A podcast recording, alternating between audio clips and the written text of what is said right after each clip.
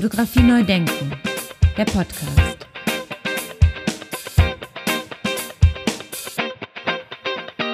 Ja, ganz herzlich willkommen zu einer weiteren Episode von Fotografie neu denken. Mein Name ist Andy Scholz. Ja, und noch ein kleiner Hinweis in eigener Sache, was den Deutschen Fotobuchpreis angeht. Wir haben den Einreichungszeitraum verlängert. Noch bis zum 15. Juli könnt ihr, können Sie eure und ihre Fotobuchtitel einreichen unter www.deutscherfotobuchpreis.de.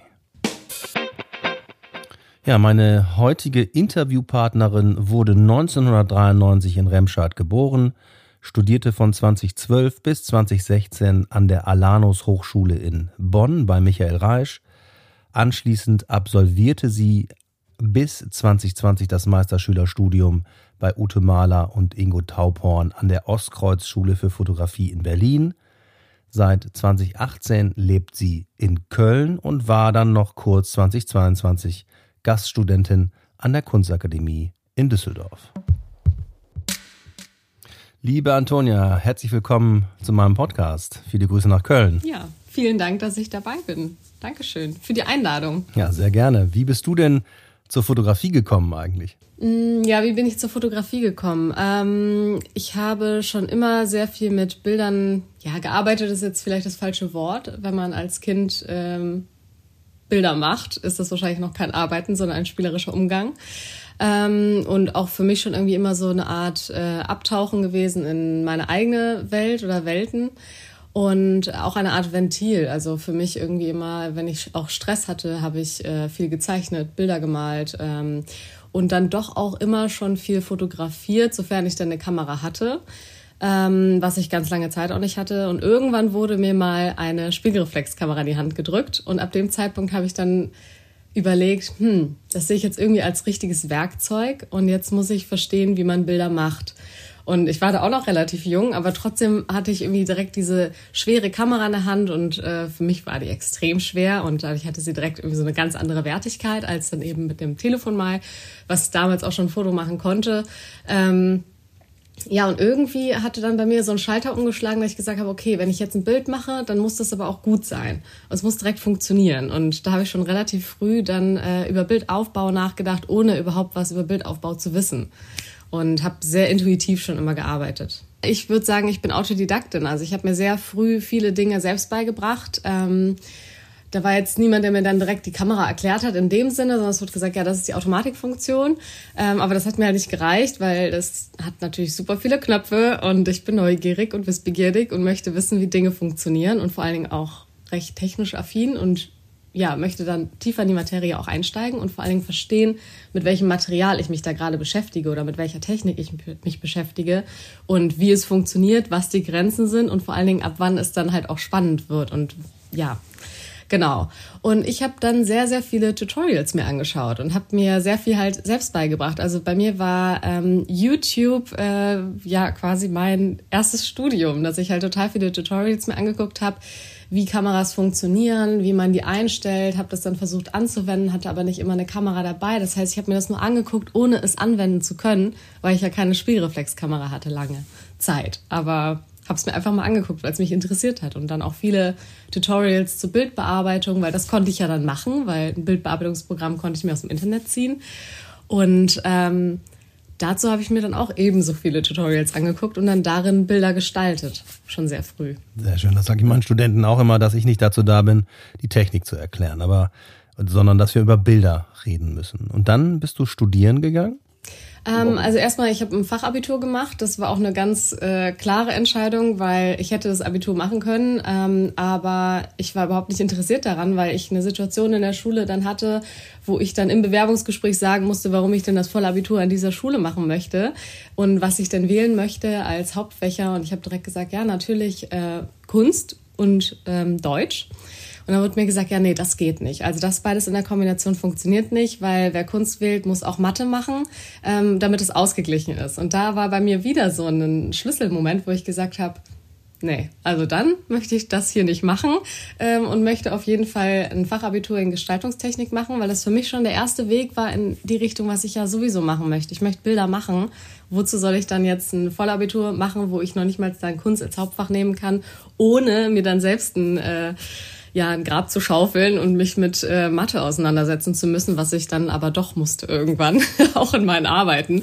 Aber ähm, ja, es war dann für mich verständlicher, weil es im Fachabitur alles anwendbar war auf ähm, im weitestgehenden Sinne Kunst oder eben auch Fotografie oder auf Architektur und alles, was für mich anwendbar war, äh, ist nachvollziehbar. Oder alles, wo es halt Bilder zu gibt. Und wenn sie auch nur im Kopf sind, aber sie sind für mich nachvollziehbar, dann verständlich und dann verstehe ich auch Mathe. Ja, ähm, und dann war es so, dass ich dann das äh, Fachabitur angefangen habe und eigentlich schon direkt für mich gesagt habe, ja, ich würde gern danach Kunst studieren ähm, und hatte auch einen Fotolehrer, ähm, der mich auch nochmal sehr geprägt hat. Auch damals in der Schule hatte ich schon einen Kunstlehrer, der mich auch schon sehr ähm, auf dem Weg begleitet hat und gesagt, ja, ähm, mach das und hat mich sehr darin bestärkt. Und ähm, im Berufskolleg war es dann eben mein erster Fotolehrer, wo mir dann klar wurde, okay, der glaubt da wirklich dran und der fordert mich heraus. Ähm, Bilder zu machen, die ich mich vorher vielleicht nicht getraut hätte zu machen oder Techniken nochmal wirklich zu lernen und nicht nur durch Tutorials mir anzugucken, weil ich dachte immer, ich könnte ja dann schon so viel. Aber man weiß ja dann trotzdem nicht alles. Ähm, was dann auch nochmal für mich ganz spannend war. Und ähm, dann hatte ich aber einen Lehrer, der dann gesagt hat, ja, was willst du machen, wenn du jetzt Kunst studierst? Willst du danach Putzfrau werden hier in der Schule? Und ich habe gedacht, oh, das tat weh. Nee, und sobald so ein Punkt kommt, dann äh, sag ich mir, ja, okay, ja, dann erst recht, ne? Sehr gut. Ähm, und dann rausgegangen und Mappen gemacht, quasi. Genau, also man musste ja auch schon für ähm, das Fachabitur eine Mappe machen. Das heißt, ich wusste schon in etwa, wie das so funktioniert. Habe mich dann äh, an verschiedenen äh, Akademien und Hochschulen beworben ähm, und wurde auch ähm, unter anderem in Berlin genommen, hatte aber totale Angst vor der Großstadt und habe dann gesagt, oh nee, irgendwie schüchtert mich diese Stadt ein und ich habe sehr jung angefangen. Also ich war äh, mit Ende 17 dann fertig mit der Schule und bin ja dann mit 18 sofort ausgezogen, bin in eine fremde Stadt gezogen und es war mir klar, ich werde jetzt auch in eine fremde Stadt ziehen müssen aufgrund des Studiums, egal wo es hingeht. Ähm, und dann waren das für mich äh, als eine sehr ähm, sensible, wenn ich hypersensible Person, zu viele ähm, Veränderungen auf einmal, dass ich gesagt habe, ich brauche das irgendwie ein bisschen behüteter und ein bisschen ein kleinerer Kreis und nicht direkt die Großstadt, weil ich Angst hatte, Berlin würde mich jetzt äh, verschlucken und vielleicht bestenfalls in 10 oder 15 Jahren wieder ausspucken. Aber das passiert ja häufig dann auch nicht, wenn man von Berlin so gepackt wird. Und davor hatte ich total viel Angst und habe dann gesagt, nee, ich bleibe jetzt erstmal noch in der Nähe ähm, wollte nicht so ganz weit weg und wie gesagt, wollte halt nicht so viele Veränderungen auf einmal. Und habe mich dann für die Alanus Hochschule entschieden. Ähm, war mir aber dann auch klar, okay, das ist dann aber auch nochmal mit mehr Arbeit verbunden. Das ist halt eine private Hochschule und das bedeutet natürlich dann von Anfang an viel arbeiten, um das finanziell überhaupt stemmen zu können. Ähm, genau, habe dann dort studiert und war dann erstmal im habe mich erstmal für Malerei eingeschrieben. Also ich habe als Malerin begonnen, weil ich total in Bildern gedacht habe, ähm, ich wäre jetzt Malerin. Ähm, habe mich aber schon mit einer Mappe beworben aus 80 Prozent Fotografien. Also ich dachte, was wäre so meine Grundlage für die Malerei ähm, und habe mich auch total als Malerin gesehen und ähm, habe dann aber erst im Studium gemerkt, ja okay, irgendwas fehlt mir in der Malerei.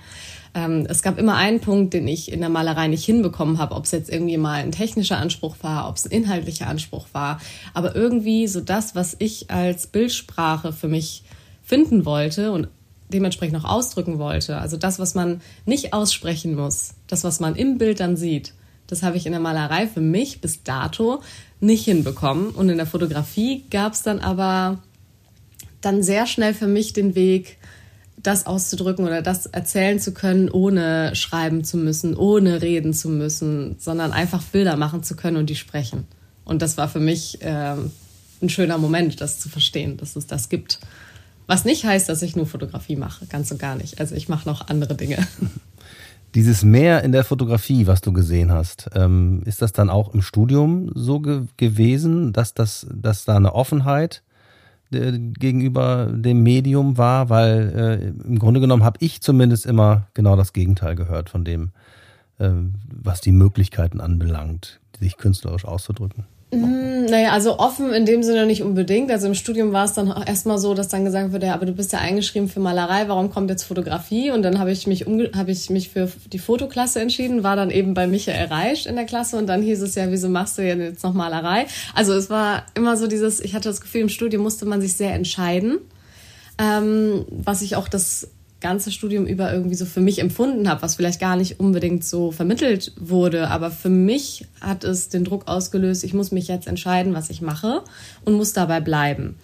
Ähm, und nach dem Studium habe ich dann für mich aber gemerkt und dann wahrscheinlich auch erst dann mich getraut, dafür zu entscheiden, zu sagen, ich bin nicht Fotografin, sondern ich bin Bildermacherin ähm, und habe Ideen und Konzepte im Kopf und ob das dann jetzt Fotografie, Malerei, Zeichnung oder Video ist, das ist egal. Dann muss ich das jeweilige Medium lernen und gucken, wie es funktioniert. So wie ich halt früher auch angefangen habe, an Bilder ranzugehen. Dass ich gesagt habe, ah, ich finde das jetzt interessant, also muss ich jetzt verstehen, wie es funktioniert. Und wenn es ein Video ist, dann muss ich lernen, wie man Video schneidet und das Programm lernen oder auch gucken, wie man Video überhaupt behandelt. Und ähm, ob das jetzt rückschrittig ist, dass man jetzt sagt, dass, dass das mehr Ausdruck hat, die Malerei, oder also ist mir ehrlich gesagt nie so begegnet, würde ich sagen, sondern das war vielmehr, dass ich für mich das halt so empfunden habe, dass ich persönlich mehr ausdrücken konnte, zumindest wie gesagt bis dato, man weiß ja immer nie, was passiert oder was kommt, ähm, dass ich mehr ausdrücken kann mit meiner Sprache oder Bildsprache in Fotos. Das hört sich für mich jetzt auch wieder an, an das inka-schubische poetische Potenzial in der Fotografie, was Peter Bialobreski ja auch quasi angesprochen hat. Ähm, wie, wie ist das dann? Hast du dann da irgendwie zum Beispiel ein Foto oder einen Moment noch in Erinnerung, wo du dann gemerkt hast, oh, da habe ich jetzt eine Grenze überschritten oder irgendeinen Punkt erreicht? Mm, ja, also auch im Studium habe ich ja schon viel dann eben äh, fotografiert und auch ja vielleicht Bilder noch gesucht und da wahrscheinlich wirklich noch den Hang dazu gehabt, dass ich Bilder mache, die ich wahrscheinlich eigentlich eher gemalt hätte. Anschließend. Dass es quasi das Vorprodukt war für das, was ich danach daraus noch machen möchte. Und habe es noch nicht als das Medium gesehen, ähm, was dann bestehen bleiben kann, dass man sagt, okay, das Foto ist schon das und es reicht aus zählt das. Und ähm, dann gab es mehrere Kolloquien, die mich dann irgendwie dazu gebracht hatten, dass ich vor allen Dingen erstmal aufgehört habe zu fotografieren. Ich glaube fast ein Semester lang, ähm, weil ich auch da dann dachte, ähm, ich könnte schon fotografieren und wüsste, wie das funktioniert. Und ich war eine der wenigen in der Klasse, die halt auch zu dem Zeitpunkt auch schon ähm, Jobs hatte und da, also Fotografiejobs hatte und damit so ein bisschen was halt verdient hatte äh, nebenbei. Und ähm, wir wurden halt eingeladen, Bilder zu zeigen. Und da habe ich halt natürlich auch einfach Jobbilder gezeigt, weil ich dachte, okay, es geht auch vielleicht rein um die Technik oder um Bildaufbau. Und habe da noch nicht verstanden oder wollte nicht verstehen, dass das natürlich der absolut falsche, falsche Kontext war, da meine ähm, Jobbilder mitzubringen. Ähm, und dann wurde mir halt erst klar, okay, alles klar, hier möchte man neue Bilder sehen. Das müssen neue Bilder sein, das wurde auch immer wieder gesagt. Das ist nicht neu. Und ähm, natürlich sind dann, ich sag mal, äh, die Kategorie Familienveranstaltungen äh, oder irgendwelche Paar-Shootings war natürlich dann halt einfach mal eine Zeit lang ein Job, aber nicht Kunst. Das war mir natürlich auch klar, aber ich dachte, ich zeige Technik, dass ich die verstanden habe, wie sie funktioniert. Ähm, habe mir damit aber mein eigenes äh, Grab wieder geschaufelt und meine Bilder wurden ein wenig zerrissen. Und daraufhin gab es bei mir so einen Schlüsselmoment, da ich gesagt habe, okay, dann fotografiere ich jetzt halt einfach nicht mehr. Und dann bin ich auch aus dem Kolloquium gegangen für den Tag. und ähm, dann hat das aber auch erstmal, ähm, musste ich das erstmal sacken lassen für mich. Und dann irgendwann, weil es halt eben bei mir ein Ventil ist, habe ich äh, vielleicht auch malerisch, bin ich auf jeden Fall mit Bildern auch da schon nach wie vor umgegangen, habe ich angefangen mit einer Serie zu arbeiten, ähm, die dann letztendlich in der Serie TTC geendet ist, äh, mit den großformatigen, deformierten Porträts von Frauen. Und es ist ja kein realistisches Abbild, sondern es sind fiktive äh, Figuren, die halt eben so nicht existieren, wenn auch nur vielleicht Fragmente von denen. Und da habe ich dann gemerkt, okay, da habe ich meinen Professor irgendwo mitgepackt. Und auch im, im Kolloquium, da war auf einmal Stille und es wurde nicht mehr viel dazu gesagt. Und da habe ich dann gemerkt, okay, Bilder können richtig was auslösen. Also wirklich richtig was auslösen. Und ab da habe ich auf jeden Fall gemerkt, okay, weitermachen. und dann, dann war ich nicht mehr zu stoppen. Dann habe ich weiter fotografiert, sehr viel. Genau. Und das dann auch wirklich als Medium verstanden und eben nicht nur als den Vorboten für eine Malerei äh, oder halt in Anführungsstrichen nur, äh, weil ich will das gar nicht kleinreden, das ist total wichtig, ähm, auch für die Malerei nach wie vor. Aber ich habe es halt dann für mich als Medium verstanden und dass es halt eben nicht mehr danach weitergeht mit der Malerei bei mir, sondern dass das als Bild bestehen bleiben kann und darf. Wie ich gelesen habe, hast du auch viel über die Rolle der Frau gearbeitet. Gibt es irgend so Initialzündung bei dir?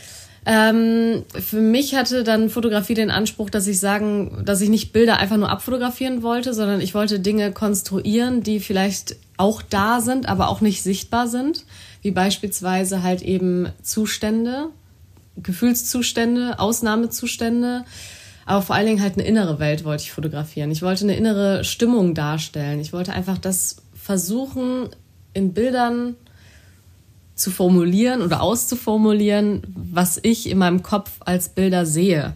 Und das sind auch Gefühlszustände. Und das können ganz verschiedene Gefühlszustände sein. Das können meine sein, das können aber auch die von anderen sein. Und jeder und jede, die äh, auch die Bilder mal sieht und damit konfrontiert wird, sieht auch eigene Gefühlszustände von sich mal in den Bildern. Nicht immer, das soll es auch gar nicht, weil ein Bild soll ja nicht für jeden dann äh, direkt toll sein, darum geht es nicht. Ein Bild soll auch anecken, meines Erachtens. Ähm, Habe ich auch gelernt. über die Jahre hinweg, dass das vollkommen in Ordnung ist und sogar schön ist, wenn Bilder nicht jedem gefallen. Ja, und es war für mich halt auch so, dass, also warum das dann auch mit der Rolle der Frau war irgendwie für mich zum einen nie ein großes Thema, weil ich sehr emanzipiert aufgewachsen bin. Ähm, meine Mutter war sehr viele Jahre äh, alleinerziehend und habe dementsprechend immer so einen Hintergrund mitbekommen, äh, ja, wir Frauen, wir können das alles alleine und auch schon fast so ein Wortlaut, wir brauchen keinen Mann. Und das hat mich irgendwie dazu gebracht, äh, dass ich ja halt immer gedacht habe, ja klar, wir können alles machen und wir werden alle gleich behandelt. Das war mein Denkmuster. Ich bin immer davon ausgegangen, dass wir komplett gleich behandelt werden, weil es mir so vorgelebt wurde, Gott sei Dank. Aber musste dann auch schmerzlichst lernen, dass es eben nicht der Fall ist. Zum einen, dass man unterschiedlich bezahlt wird und dass man auch wirklich unterschiedlich angeschaut wird, dass man unterschiedlich behandelt wird. Und ähm, als ich das irgendwann gemerkt habe, und das war auch relativ früh, das war sogar noch in der Schulzeit, wo wir irgendwie so einen Ausbildungskatalog mal hatten, wo dann aufgereiht wurde, was man in den Ausbildungen halt eben so verdient oder in den späteren Berufen. Und dann wurde unterschieden zwischen Mann und Frau. Und da war bei mir, da fiel es mir wie Schuppen von den Augen. Da habe ich gesagt, boah, das kann doch nicht sein. Warum verdient denn jetzt ein Mann mehr? und ähm, bei mir ist Wut immer wieder und auch bis heute ein Initiator für Bilder, weil eben für mich Bilder eine Art Ventil sind. Ähm, und ähm, ja, hat mich irgendwie nicht losgelassen, nach wie vor. Und wer, solange solche Themen noch nicht durchdacht oder zu Ende gedacht sind und zu Ende äh, vollbracht sind, dass wir das überwunden haben, solange müssen Bilder entstehen und solange muss halt immer noch dieses Thema behandelt werden und besprochen werden. Und in meinem Absolut. Fall muss ich dazu Bilder machen. ja, ich bin immer noch fassungslos, äh, dass es äh, die Situation immer noch nicht wesentlich verbessert ist, wenn man daran denkt, wie viele Frauen im Vorstand sind. Nur als kleines Beispiel. Aber das hat also da schon angefangen, dass du dich damit auseinandergesetzt hast und dann bist du aber nochmal zum Studieren nochmal dann doch nach Berlin an die Ostkreuzschule gegangen. Ja, ich habe äh, zum einen schon im Studium angefangen, für verschiedene Fotografinnen ähm, zu assistieren. Genau. Und dann hatte ich nochmal ähm, an der Auskreuzschule studiert. Ähm, auch mit dem Hintergrund, weil ich gesagt habe, okay, nur die Alanus Hochschule, was heißt nur die Alanus Hochschule, aber nur eine private Hochschule ist ähm, in der Vita nicht unbedingt super. Ähm, leider, auch bis dahin immer noch äh, ein Thema, was mich auch irgendwie äh, etwas ärgert, dass man halt sagt, ja, es ist eine private, das hat man sich ja dann quasi erkauft. Und ich habe mir gedacht, ja, okay, mal gucken, äh, was können wir da noch machen und hatte dann ähm, hatte mich dann auch wieder beworben gehabt, hatte mich in Dortmund und in Essen beworben gehabt, äh, wurde schmerzlichst mehrfach abgelehnt und auch in Düsseldorf mehrfach abgelehnt.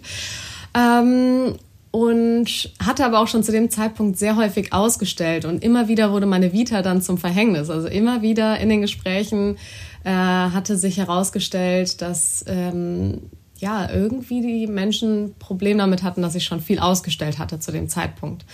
Und dann habe ich äh, mal nachgeschaut und dann bin ich relativ strategisch daran gegangen, habe gesehen, okay, ich mache schon viel bei Ausstellungen mit, bei ähm, Wettbewerben und äh, wer ist denn da sonst immer noch so dabei? Und immer wieder habe ich den Namen, dann habe ich immer wie die Ostkreuzschule gelesen immer geguckt, wer hat äh, gewonnen oder wer ist ein Finalisten, Finalistin und wo kommen die her, was haben die studiert und immer wieder Ostkreuzschule, Ostkreuzschule, Ostkreuzschule. Und da dachte ich, okay, hm, da muss ja irgendwas dran sein.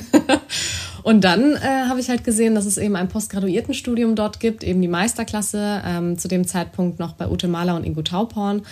Und ähm, hatte mich dann angesprochen gefühlt und habe mich da beworben, habe aber ehrlich gesagt nicht damit gerechnet, dass ich genommen werde, weil es ja doch ein, ähm, eine ganz andere Bildsprache ist und ähm, habe mich deshalb eigentlich da gar nicht gesehen gehabt und war dann umso verwunderter, als dann die Zusage kam und habe dann aber gedacht, Mensch, vielleicht ist das dann doch jetzt dann mal die Möglichkeit, dann doch noch nach Berlin zu gehen, ohne dorthin ziehen zu müssen, weil ich immer noch Angst vor der Großstadt hatte. Ähm, was ich dann aber irgendwann gelegt hatte, ähm, habe nämlich dann eben angefangen dort zu studieren, habe dann immer bei einer Freundin gewohnt, ähm, wie eine Art WG-Leben auf kurze Zeit ähm, wir haben uns ja getroffen alle drei Monate und dann immer war ich dann für eine Woche oder ein verlängertes Wochenende in Berlin und dann zum Ende des Studiums dann auch mal so für zwei Wochen am Stück in Berlin. Ähm, genau, und da habe ich dann auch nochmal eine komplett neue Art von Fotografie für mich kennengelernt, die ich vorher im Studium eben nicht kannte, und zwar Reportagefotografie. Und zwar wirklich per Excellence. Also ähm, war mir vorher zwar ein Begriff, aber ist mir halt im Kunststudium nie begegnet. Und fand das total spannend, eine für mich komplett unbekannte Welt kennenzulernen und absolut schätzen zu lernen. Ähm, dann auch eben äh, Ingo und Ute äh, als Professorinnen zu haben, das war ähm, für mich auf jeden Fall nochmal wegweisend. Auch wenn ich nie in die Reportagefotografie in die Richtung gegangen bin.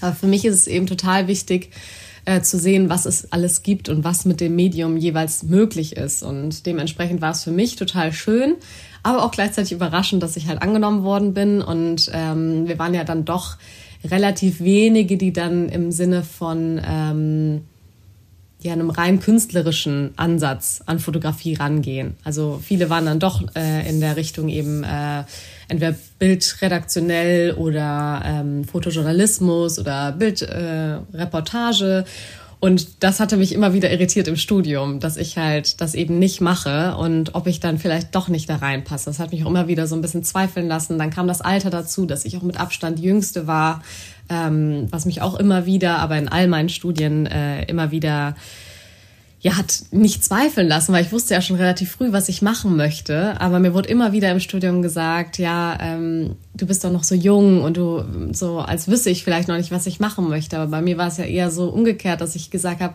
ich weiß ja schon total früh, was ich machen möchte. Ist doch super. Was soll ich vorher eine Banklehre machen, wenn ich ja weiß, ich möchte nicht an dem Schalter arbeiten, sondern äh, ja, mit der Fotografie oder mit der Kunst arbeiten. Genau. Hast du dich denn auch äh, woanders beworben, in Düsseldorf zum Beispiel? Ja, ich könnte mit den Absagen tapezieren. Sehr interessant. Ja, ich auch. Äh, so ging es mir auch lange und äh, aber es ist ja alles gut geworden. Ähm, kannst du so ein bisschen, da du vorhin auch gesagt hast, an der Ostkreuzschule äh, war es sehr fotojournalistisch ausgerichtet. Ähm, was hast du mitgenommen? Was kannst du, kannst du das so ein bisschen formulieren? Ich dachte erst, ich wäre etwas äh, fehl am Platz da zu studieren, eben weil ich halt nicht im Fotojournalismus beheimatet bin. Hab dann aber irgendwann auch wieder einen Schalter umgelegt und gesagt, boah, ich finde es total interessant, was auch über andere Arbeiten gesagt wird. Und habe mir dann in diesen Kolloquien die Fragen selber gestellt auf meine Arbeiten, obwohl es ja ein ganz anderer Kontext ist. Und das habe ich mir dann irgendwann so angeeignet, dass ich immer wieder die Fragen, die zu anderen Arbeiten gestellt werden, wo ich mich dann in den Diskurs mit den anderen Studierenden auch eben mit deren Arbeit auseinandersetze, aber dass ich hinterher die Fragen mir selber auch stelle auf meine Arbeit bezogen. Und dadurch kommen mal ganz andere Fragen zustande, die ich mir vorher vielleicht nicht gestellt habe oder die mir auch jemand anders vielleicht nicht gestellt hat. Und ähm, dadurch hinterfragt man einfach nochmal seine eigene Arbeit viel mehr, weil das eben Fragen sind, die halt sonst nicht vorkommen die sonst keiner stellt. Und ähm, dadurch kam, bekam ich dann für meine Arbeit nochmal viel mehr Tiefe ähm, und wusste viel mehr, was ich da dann eigentlich mache oder was ich machen möchte in Bildern. Und ich finde es auch so, dass mich viele Dinge inspirieren und so dann eben auch ähm, komplett andere Bilder, wo ich eben, wie gesagt, nicht beheimatet bin. Dass ich sage, ich mache jetzt ähm, eine Reportage oder mache Reportagefotografie oder Dokumentarfotografie. Aber trotzdem finde ich es unfassbar inspirierend. Genauso wie wenn ich äh, äh, wie Musik Inspiration sein kann oder auch ein richtig guter Film eine enorme Inspiration sein kann. Also für mich ist es immer dann gut, wenn ich etwas empfinde, ob das jetzt was Positives oder Negatives ist, aber sobald es etwas in einem auslöst und inspiriert, dann ist es völlig egal, welches Medium das ist. Es löst was in mir aus und ich frage mich dann, kann ich das in Fotos umsetzen? Das Gefühl, was ich jetzt beispielsweise durch Musik bekomme, möchte ich versuchen, in Fotos umzusetzen und jemand anderen damit erreichen zu können. Das, was, es, was mir die Musik gibt oder das, was mir der Film gegeben hat. Und ähm, da finde ich es dann eben für mich äh, praktisch, dass mich sehr viel inspiriert und ähm, ja, dann eben auch komplett andere Medien inspirieren können. Das muss nicht nur Fotografie sein, sondern vor allen Dingen auch andere, äh, andere Medien. Fotografie neu denken, der Podcast. Kannst du das so ein bisschen beschreiben? Kommen die Ideen zu dir oder suchst du die Ideen, die Themen und so weiter? Mm, es ist eher so, dass ich mal habe ich technische Ideen, also dass ich sage, okay, das ist jetzt eine, äh, etwas, was ich ähm, rein technisch umsetzen möchte. Dann habe ich aber noch nicht die Bilder. Und mal habe ich Bilder und noch nicht die Technik. Und bei mir ist es so, die ersten, also die Bilder, die ich mache, die entstehen immer erstmal in, in einer Notiz, dass ich mir Notizen mache, sei es digital oder sei es auf einem Notizheft ähm, oder morgens früh direkt nach dem Aufstehen äh, schon mal was aufschreiben, was einem irgendwie gerade in den Sinn kam. Ähm, und so entstehen halt erstmal Bilder, dass ich sie versuche zu verschriftlichen. Also Bilder sind erstmal noch gar keine Bilder, sondern erstmal nur Buchstaben. Und ähm, manchmal kommen dann diese Dinge zusammen, dass ich dann mal durch meine ganze Ideenliste durchscrolle, die verdammt lang ist. Und dann gehe ich mal durch und sehe, ah, okay, die Idee hatte ich vor vier Jahren und die Technik habe ich jetzt das macht total Sinn, die jetzt miteinander zu verbinden. Und dann ergibt das alles Sinn. Aber zwischendurch ist es dann so, okay, das ist spannend und das Thema möchte ich sowieso behandeln. Ich meine, ich habe ja thematisch eine Art roten Faden. Das ist, äh, also deshalb finde ich es auch nicht so schlimm, wenn ich im Medium wechsle, weil ich habe thematisch den Faden.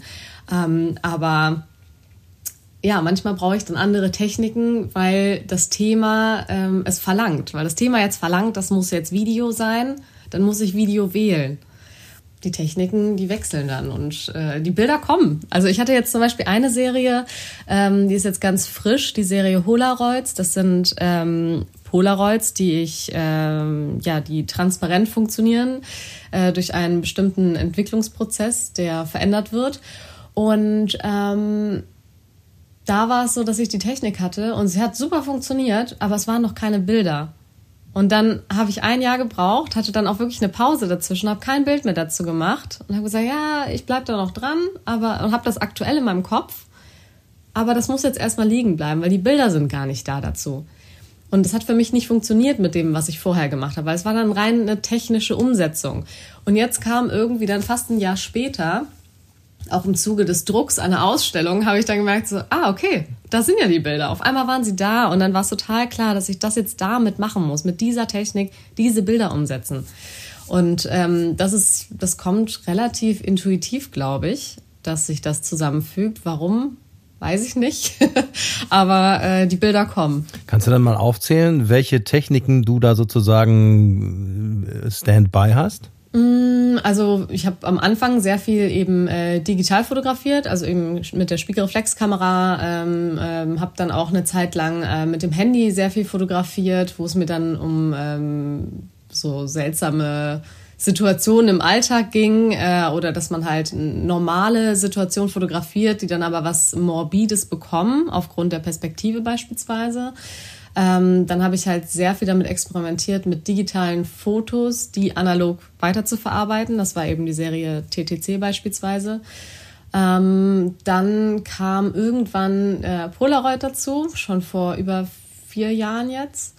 Ähm, durch glückliche Zufälle und ähm, das begleitet mich jetzt auch seitdem schon relativ lange. Also Polaroid ist auf jeden Fall ein wichtiges Medium geworden, mit dem ich arbeite, was auch einfach super viele technische Hintergründe hat ähm, und relativ frisch dazu gekommen ist auch vor zwei Jahren dann noch Video, dass ich äh, ja, von jetzt auf gleich meinte, ich muss jetzt ein Video machen, weil mich Videomaterial enorm fasziniert hatte von einem auf den anderen Tag, beziehungsweise ist es mir halt über Social Media begegnet im Zuge von äh, Quarantänezeit äh, wie viele andere auch, hatte ich dann eben TikTok und ähm, wollte mich so ein bisschen ablenken mit lustigen Videos. Und äh, dann sind mir aber total schräge Videos aus den 80er, äh, aus den 50er und 60er Jahren ähm, angezeigt worden. Ähm, eben halt damalige Werbespots und Guides die man halt heutzutage als lustig betitelt. Und daraufhin war dann bei mir direkt so, hey, das war überhaupt nicht lustig, das Frauenbild damals. Und wie kann man das nur jetzt als lustig wieder betiteln? Ähm, und daraufhin ist dann halt bei mir natürlich dann total viel wieder ausgelöst worden, wo ich gesagt habe, nee, okay, alles klar, das geht nicht. Und es ist unfassbar, dass der Algorithmus mir das jetzt hier zuschmeißt habe mich dann natürlich aber auch in diese Algorithmus-Spirale ähm, bewusst begeben, um zu gucken, was gibt es alles. Und dadurch ist dann eine komplette Recherche entstanden und habe mir dann wirklich hunderte verschiedene ähm, dieser Spots angeschaut und ähm, dann entschieden, okay, das kann ich nicht mit Foto umsetzen, das muss in Video sein. Also lernen wir, wie wir Videos schneiden. Und wenn wir von Video sprechen, dann sprechen wir auch von quasi von Spiegelreflexkamera, die auch ein Video oder einen Film drehen kann. Nein? Mm Da äh, war es dann auch ganz wichtig, dass ich mit Found Footage arbeite. Also da habe ich dann explizit mit Found Footage gearbeitet, was auch immer wieder vorkommt, äh, was man vielleicht zur Aufzählung noch hinzufügen könnte ähm, dass ich mit bestehendem Material arbeite und das weiter verarbeite oder auch in einen anderen Kontext setze, beziehungsweise in dem Fall ja eigentlich kein neuer Kontext, weil es ging ja damals auch schon um das Frauenbild. Ähm, wobei ich sagen würde, da ging es mehr um den Mann und die Frau hat halt ihr Frauenbild für den Mann ähm, optimiert. Ähm, und habe dann diese Filme genommen, die es halt schon gab, hunderte verschiedene, und habe die dann neu zusammengesetzt und dadurch eine komplett äh, einen neuen Erzählstrang äh, erstellt. Und um eine Protagonistin daraus zu bekommen, hatte ich dann beispielsweise mein ähm, biometrisches Passfoto hinzugefügt und äh, dann auch es in die Neuzeit gesetzt, weil ich halt eben mit KI-Programmen dann gearbeitet habe, weil ich eben darauf anspielen wollte, wir haben es nicht ganz überwunden, es ist noch irgendwo da. Wenn man sich jetzt umschaut, ähm, sei es jetzt Polen oder auch in Amerika ähm, oder aktuell natürlich auch Iran. Es geht um ganz, ganz viele Dinge, die absolut rückschrittig sind. Und das sind einfach aktuelle feministische Themen, die sich so rückschrittig entwickeln, ähm, wo man sich einfach fragt, also ich meine, selbst in Deutschland haben wir noch bestimmte Gesetze, die Frauen es unfassbar schwer machen, eigene Entscheidungen treffen zu können und zu dürfen oder in Anspruch nehmen zu können, ohne sich strafbar machen zu, zu also ohne sich strafbar zu machen. Und das sind Dinge, ähm, alleine das Wissen finde ich, darüber ist schon total wichtig, dass man sich damit dann auch auseinandersetzt und dass man klar macht, das gibt es immer noch. Wir haben zwar schon viel geschafft, aber es ist noch nicht vorbei. Man sagt Dinge, die, ähm, die man verändern möchte in, in, in der Gesellschaft und komplette Strukturen, brauchen so lange die Veränderung, wie es angedauert hat. Und da können wir jetzt mal hochrechnen, wie lange wir daran noch arbeiten äh, werden müssen, dass wir überhaupt auf eine Ebene kommen. Und das ist, äh, ist wahnsinnig erschreckend. Das heißt ja dann, da reicht eine Menschheit nicht. Nee. Aber wir können versuchen, äh, es zu verbessern. Ja, und da, äh, wie gesagt, da war es dann für mich dann schon wichtig, dass es halt eben mit Found Footage ist, also mit dem bestehenden Material, weil es halt eben auch eine Art Zeitzeugnis ist, aber auch, ähm, ja, das zeigt, wie es war. Also sprich, Wahrheitsgehalt in Bildern ist für mich auch immer wieder so etwas, was ich versuche zu hinterfragen in, in meinen Bildern. Ähm, und klar, es waren Werbespots, aber es hat halt trotzdem den Wahrheitsanspruch und das Zeitzeugnis, weil es war ja trotzdem damals so und es war das so, dass die Männer Regie geführt haben und entschieden haben, wie die Frauen vor der Kamera agieren. Dieses Handbuch für die gute Ehefrau, das war ja da. Es hat existiert. Ja, ja. es ist, es ist ja. absurd, es hat eine Komik, definitiv. Ähm, ja, aber es war da. Ja, absolut. Ich glaube, meine Mutter hatte auch so ein Buch. Äh, ich weiß gar nicht, wo das ist. Wahrscheinlich hat sie es weggeworfen. Oder diese Filme über äh, autofahrende Frauen. Oder Frauengold. Das äh, war ein Werbespot, der auch in, in dem Video verarbeitet wurde. Ähm, eigentlich hochprozentiger Alkohol und es sollte einfach dazu, äh, wurde geworben äh, mit Frauengold, dass Frau dann viel entspannter durch den Tag kommt und äh, ah, es ist so schön, wenn der Mann dann nach Hause kommt. Ja klar, also wenn, äh, wenn ich mir einen komplett äh, reinkippe, dann ist der Tag bestimmt auch mein Freund. Aber ähm, ja, also es ist schon absurd, mit was geworben wurde, um Frau ja tatsächlich äh, gefügiger zu machen oder dass sie so funktioniert, wie man es damals halt wollte. Und das hat so eine Absurdität und auch wenn man sich diese Videos anschaut, natürlich ist es noch absurder, weil wir jetzt heute ähm, bestenfalls ja alle auch anders denken, aber ähm, zu wissen, dass es halt einfach so war, hat mich erschrocken, hat mich wütend gemacht, dann auch gleichzeitig in den heutigen Kontext gesetzt und mich gefragt, was haben wir geschafft, wo, wo hapert's noch. Deshalb war es für mich halt eben wichtig zu sagen, okay, das muss ins Heute gesetzt werden. Und dadurch, dass es mit mir etwas auch persönlich zu tun hat, weil mir auch heute sowas noch begegnet, ganz einfache Beispiele sind halt äh, ähm, Baumarkt. Wenn ich in den Baumarkt gehe äh, mit einem Mann zusammen äh, und ich stelle eine Frage, dann wird die dem Mann beantwortet. So, ja, Entschuldigung, ich wollte die Spülmaschine einbauen. also, das sind so Sachen, ähm, ja, schwierig. Also das sind dann diese Alltagssituationen, wo man dann aber merkt, so, muss ja nicht sein. Es muss einfach nicht sein. Ja, und das sind aber dann gleichzeitig dann auch wieder Dinge, wo ich sage, okay, dann mache ich halt Bilder draus oder halt Videos. Und hau ich das um die Ohren. Ja, genau. Es ist wie so eine Art stiller Protest. Also mir ging es nach der Arbeit super. Ja. Wo findest du dann die, diese, diese Filme, um dann da ein Kunstwerk draus zu machen? Mir ist es auf Social Media begegnet, also möchte ich, dass man es noch irgendwie anhand dieser ähm, schlechten Bildästhetik dann halt eben sieht, weil es ist auf YouTube hochgeladen worden oder teilweise auf anderen äh, Medien und dann runtergeladen und dadurch leidet natürlich auch Qualität.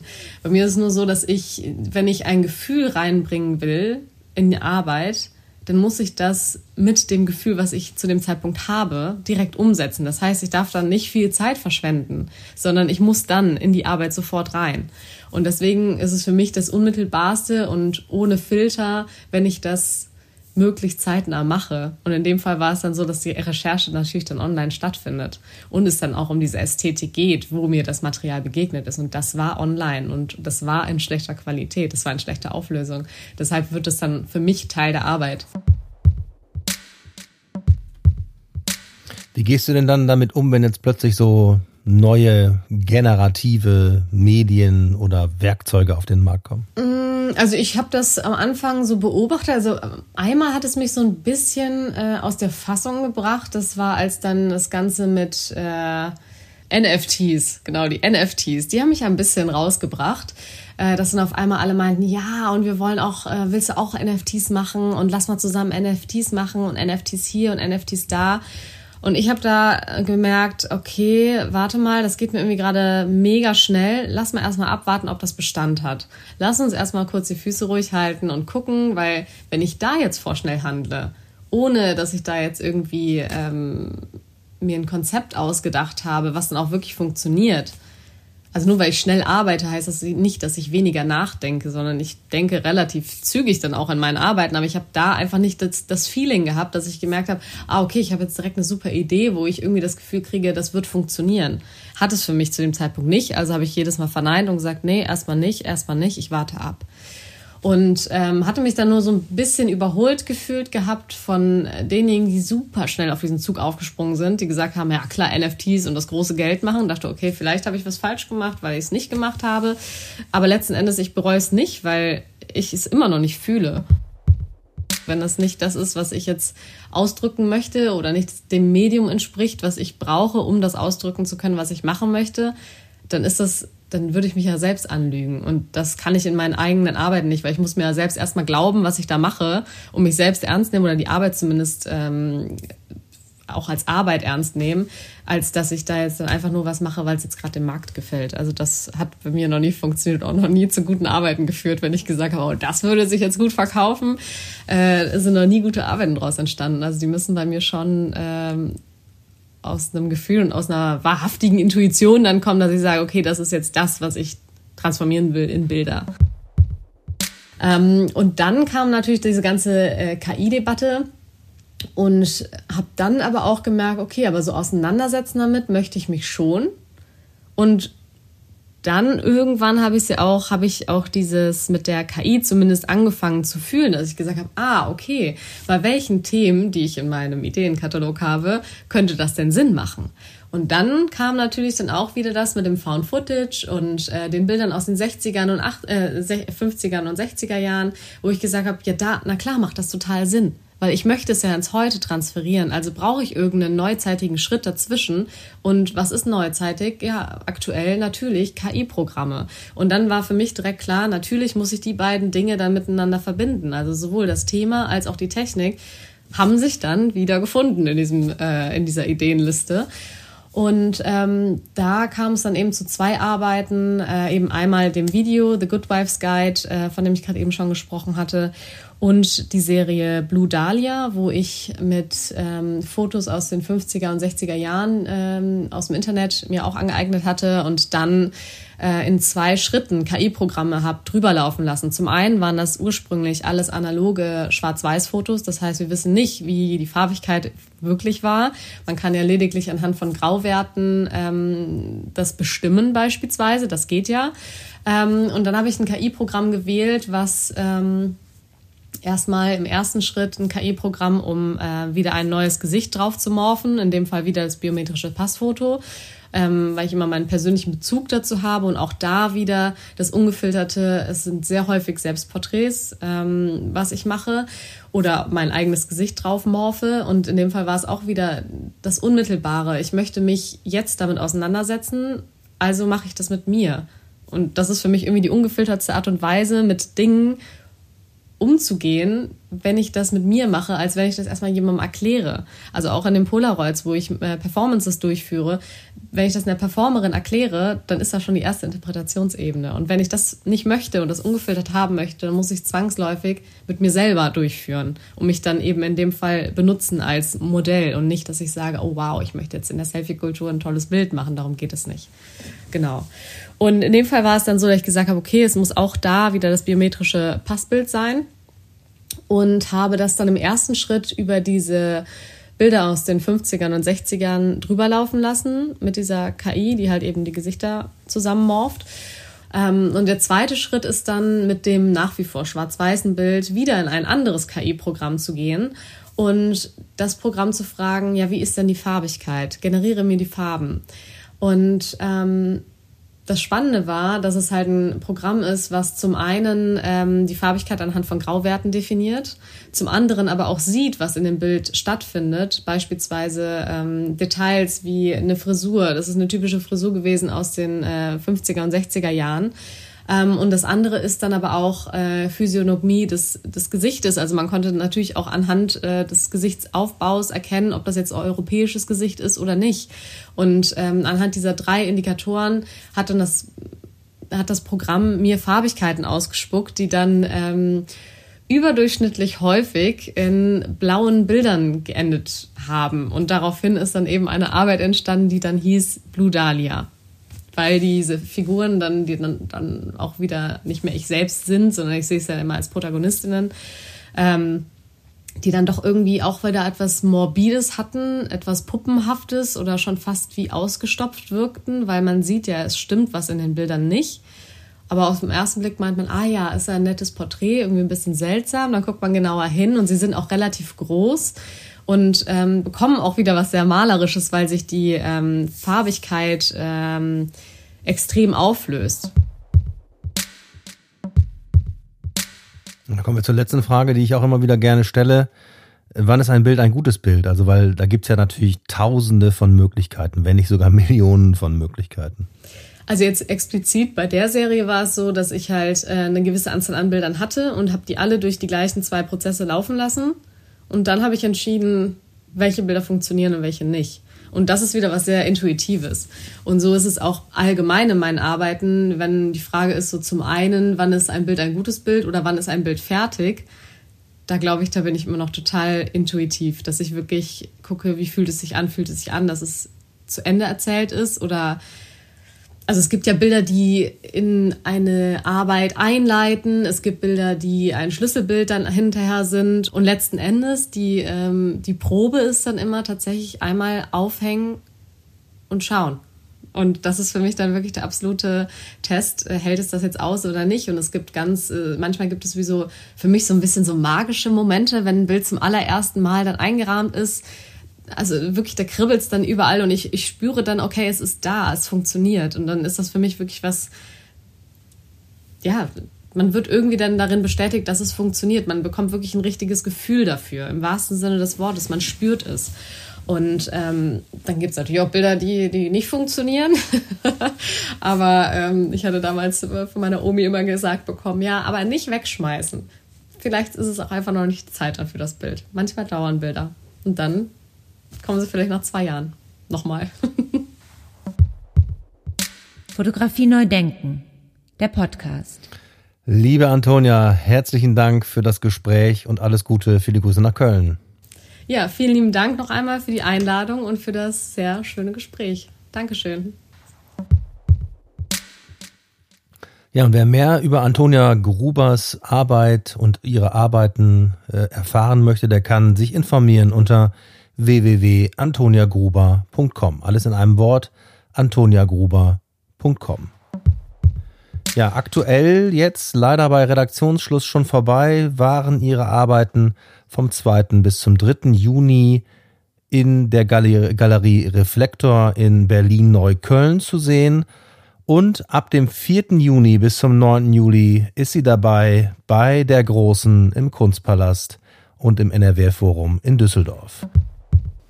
All diese Informationen sind selbstverständlich und wie gewohnt zum Anklicken in den sogenannten Show Notes für euch und für Sie zusammengefasst. Bis zum nächsten Mal. Alles Gute da draußen, gesund bleiben und bis zum nächsten Mal. Ciao, ciao. Fotografie neu denken. Der Podcast.